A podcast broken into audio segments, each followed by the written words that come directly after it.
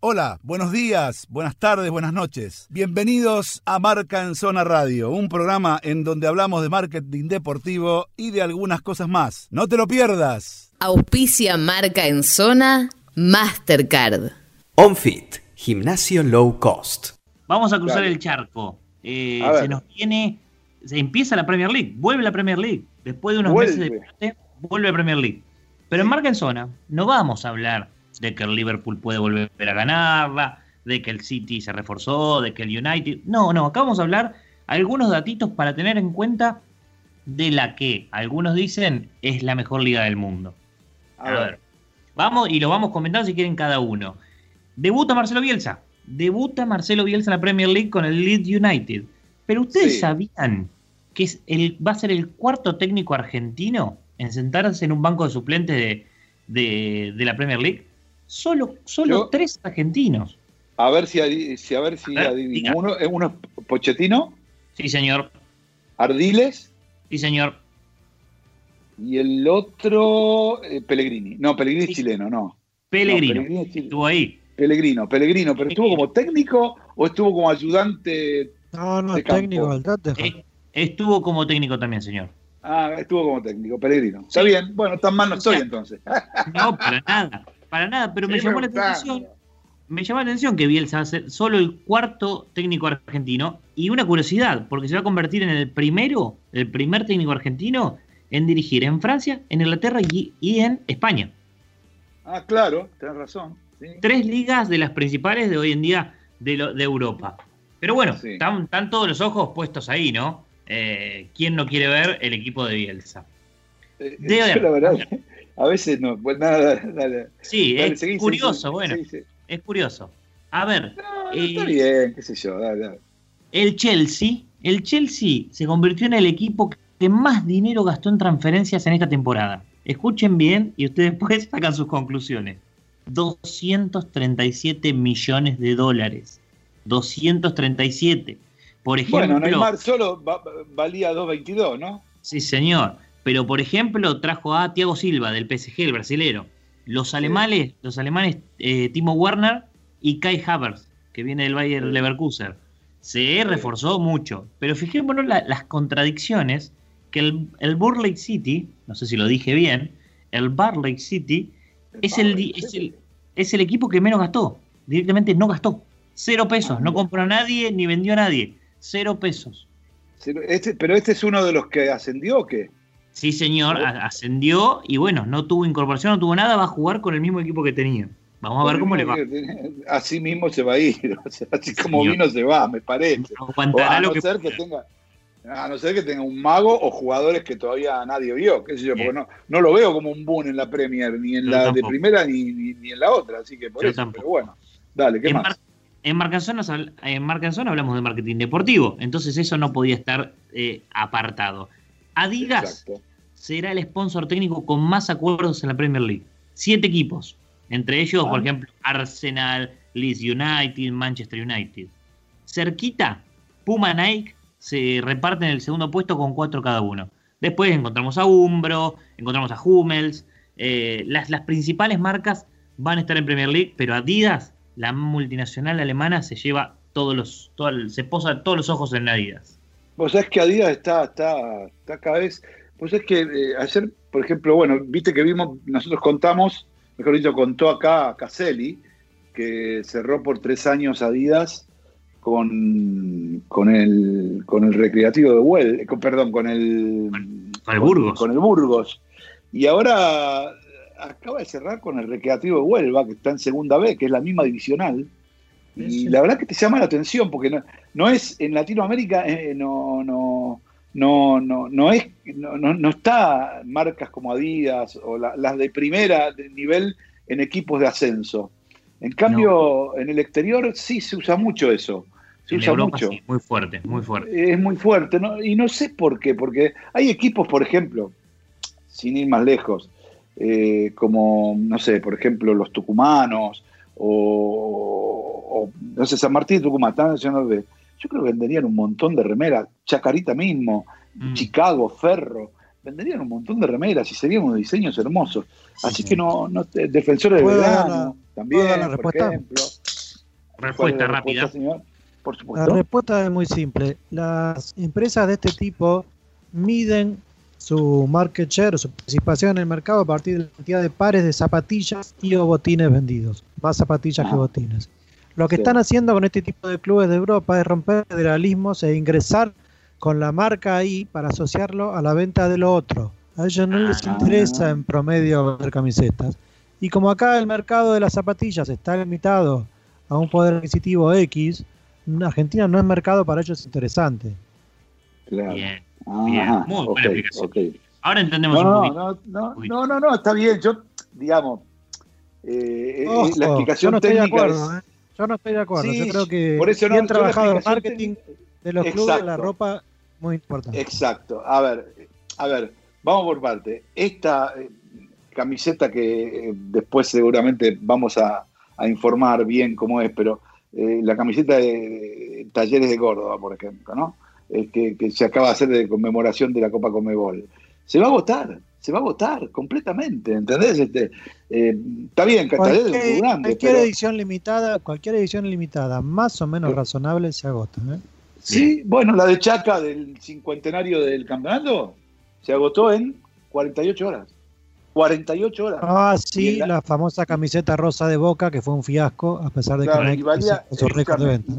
Y valía, y valía, y valía esa camiseta eh, casi dos lucas, te digo, ¿eh? no era barata, no estoy hablando de ahora, estoy hablando de hace bastante tiempo. Bueno, señores, eh, Nachito, dale. ¿Sabés cuáles se van a vender? ¿Sabés qué camisetas se van a vender? Y mucho las de la Premier League. ¿Por qué? Porque hubo una reunión de capitanes de los 20 equipos participantes y por unanimidad votaron que en el hombro derecho vas a llevar la frase No room for racism.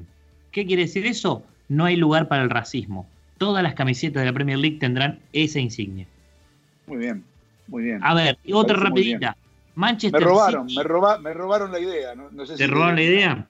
Y, no, escuche, escúcheme, ¿dónde vio usted eso por primera vez? No al racismo.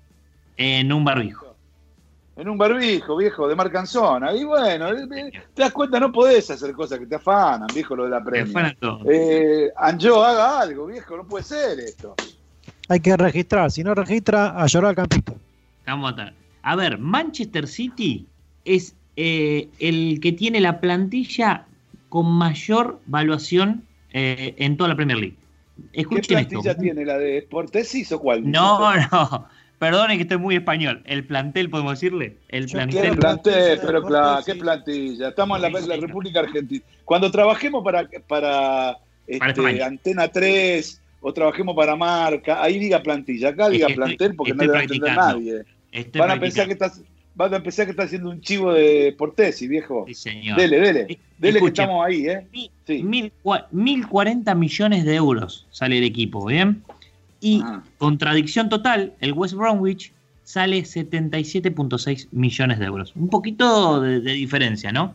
y como para cerrar rápidamente, un datito de que creo que todos los fanáticos del fútbol inglés vamos a seguir. 14 van a ser los argentinos que van a jugar esta temporada de Premier League. Tal vez pueda haber algún ingreso porque no está cerrado el libro de pases. Eh, para que sepamos, octavo puesto de mayor influencia de extranjeros estamos. No estamos bien, no estamos mal. En un primer puesto está Francia con 35 y yo ahora ya los libero a ustedes y les digo quién es el segundo. A ver, los escucho. Eh, el, segundo, eh, el, segundo país donde hay más argentinos? No, el segundo país de extranjero, o sea, por fuera de Inglaterra, que, pone más jugadores. Argentina está octavo. Italia. No. Juancito, de una oportunidad. No sé, no, te estoy entendiendo la pregunta. Vos lo que estás preguntando, ¿cuántos argentinos juegan en la liga? No, señor. No, señor. ¿Cómo está Argentina en cuanto? No, no, entiendo lo que preguntabas. ¿Cuál es el país que aporta más jugadores a la Premier después de, Francia. Después, de, Francia. y alguno, alguno que tiene que. Muy bien, Juancito. Muy bien, Juancito. 26 jugadores brasileños van a jugar y me extrañó mucho, me llamó mucho la atención eso. Ah, mira. No, a mí no, porque lamentablemente antes, eh, tanto en la Premier como, como en otros, este, como en otros este, mercados, eh, había muchísimos jugadores argentinos, ahora hay cada vez menos. Van mucho a Estados Unidos. Pequeños datos. pequeños datos para empezar a disfrutar de la Premier League. Muy bien, señores. Eh, vamos, Juancito. Este, nada, eh, hablando de la Premier League, vos tenías algo para completar, ¿no? De la, de la vez pasada.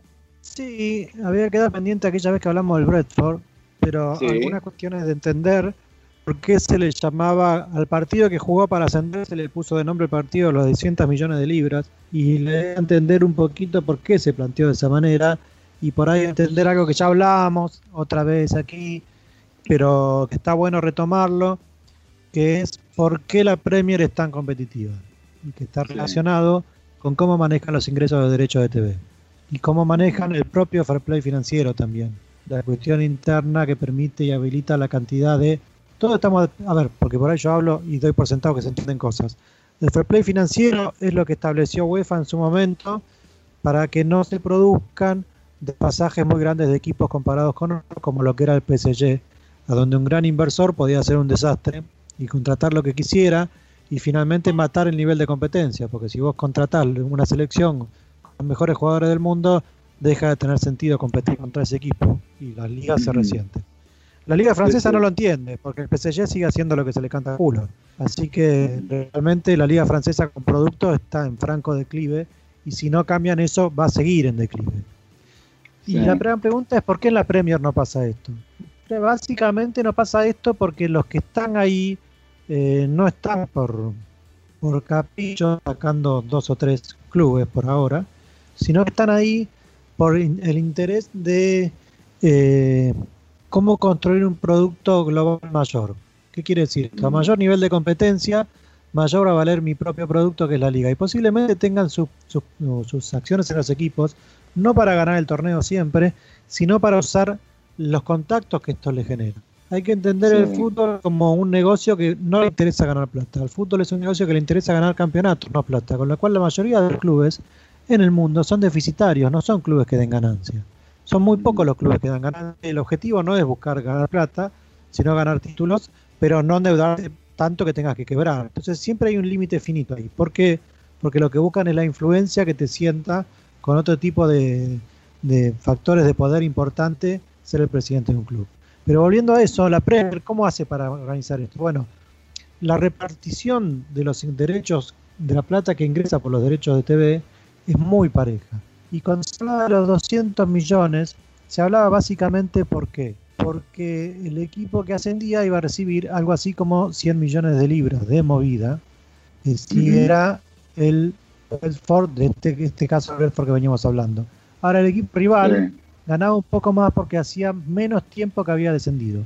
Eso también tiene que ver, cuando vos descendés, la liga te paga como un seguro de descenso, para que no te descapitalices y tengas que vender a todos tus jugadores. Fíjense hasta qué nivel llega eso, y eso lo, incorporó hace dos o tres años la Liga de España de la mano de Tebas, ¿no? Entonces está bueno entender esto, cómo trabajan con esa, con esa visión y con esa cabeza, ¿sí? no, no, eh, claro, sí, por supuesto por supuesto. Igual eh, tuvieron, igual eh, Juan digo, ¿no? Eh, tuvieron realmente suerte que, suerte la Liga España, digo, tuvo suerte, ¿no? Este, que no fue Messi, ¿no? A, la premia, si no estaban realmente complicados. Mira, la verdad, si tenían que elegir a dónde ir, si Messi, si Messi estaba perdido, como parecía que estaba, y a mí me preguntabas a dónde quiero que vaya, yo hubiera dicho que vaya a la premio. Si soy el es al revés. No, no, pero eso, pero eso es, pero eso es una cuestión. Yo entiendo, eh, más allá de, lo que uno pierde. Yo te estoy hablando de lo que tiene que ver eh, con el impacto que hubiese sufrido después de la salida de Neymar, la salida de Ronaldo, salida de Messi para la liga. Es un impacto en la liga de flotación. Sí, es, es un impacto, pero te voy a explicar por qué digo que quiero que vaya a la Premier si yo fuera eh, Tebas. ¿Por qué? Porque la Premier ya está arriba mío. En cambio, si Messi se fuera a Italia, reposiciona a Italia teniendo a Cristiano y a él, y Italia se transforma en un competidor directo de la venta de mis derechos internacionales al resto del mundo. De otra manera, la Premier ya me gana. Y no sé cuánto me va a ganar por Cristiano esté Messi. ¿Entendés?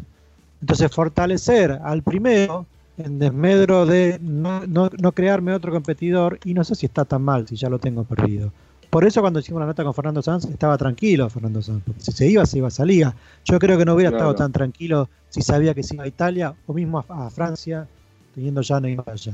Que Neymar, que se fue al PSG, se apagó como figura. Fíjate que no, es marketineramente ni el 10% de lo que era estando en el Barcelona. Fue un error enorme el de él haber sido el PSG. Hay muy poca noticia de Neymar comparado con la que había cuando estaba en el Barcelona.